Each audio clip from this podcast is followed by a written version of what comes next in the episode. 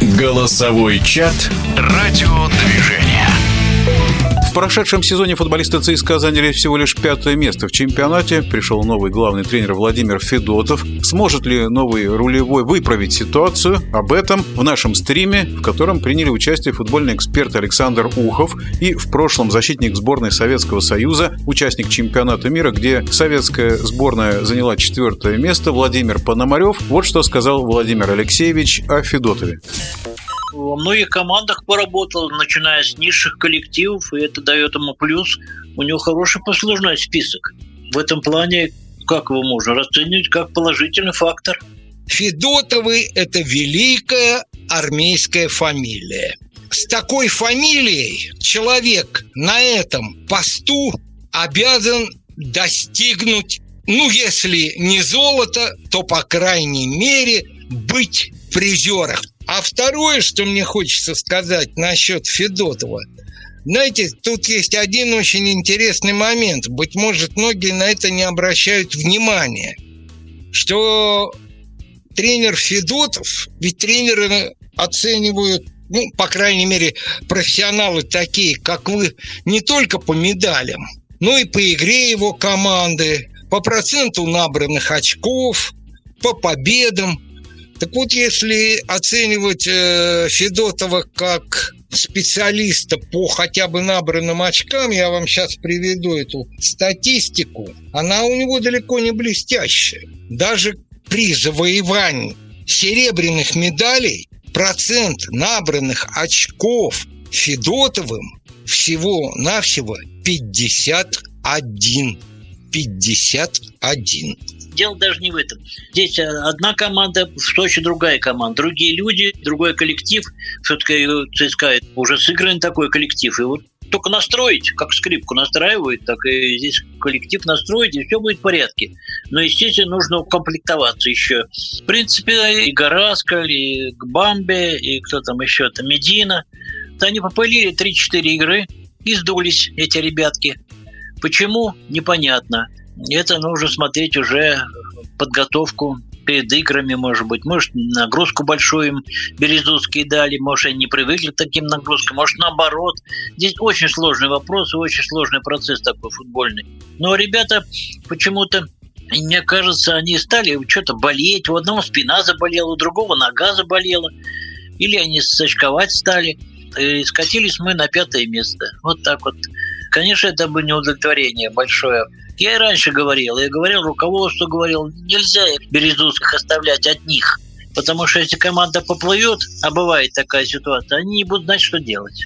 А опытный тренер всегда, или наставник, я даже говорю про наставника, надо им кого-то дать опытного тренера какого-то, даже бывшего, называл даже фамилию, не помнящий. Он уже работал в ЦСКА помощником у Геннера, так что здесь он бы мог помочь ребятам кстати, это не первый приход господина Федотова в футбольную столицу России. Он, между прочим, работал в таком небезызвестном клубе, как Арарат Москва. Правда, там он был не главным тренером, но он уже поработал, поэтому, наверное, московский воздух ему уже понятен. И думаю, что ему понятно, что сейчас болельщики ЦСКА в подавляющем своем большинстве встретили его с энтузиазмом, приход в коллектив. А вот посмотрим, предположим, что будет через 10 туров. Как раньше говорили, новому тренеру дайте 10 туров поиграть. После этого мы скажем, сможет он что-либо сделать с этой командой или ему лучше готовить по известному анекдоту три конверта.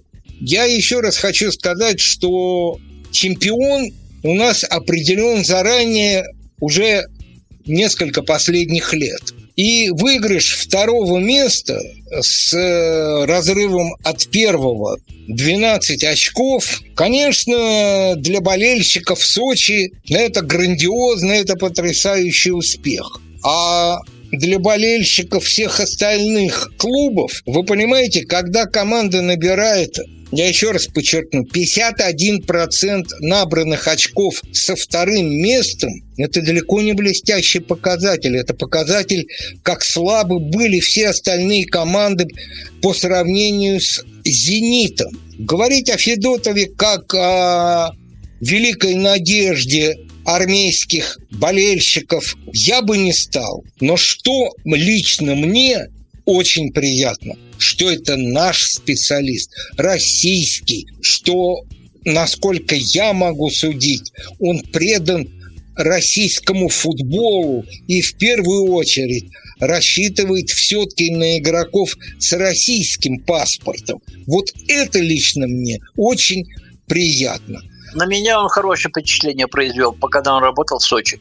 Во-первых, он эмоционально все время настроен на игру. Он все время переживает, видно эмоции его.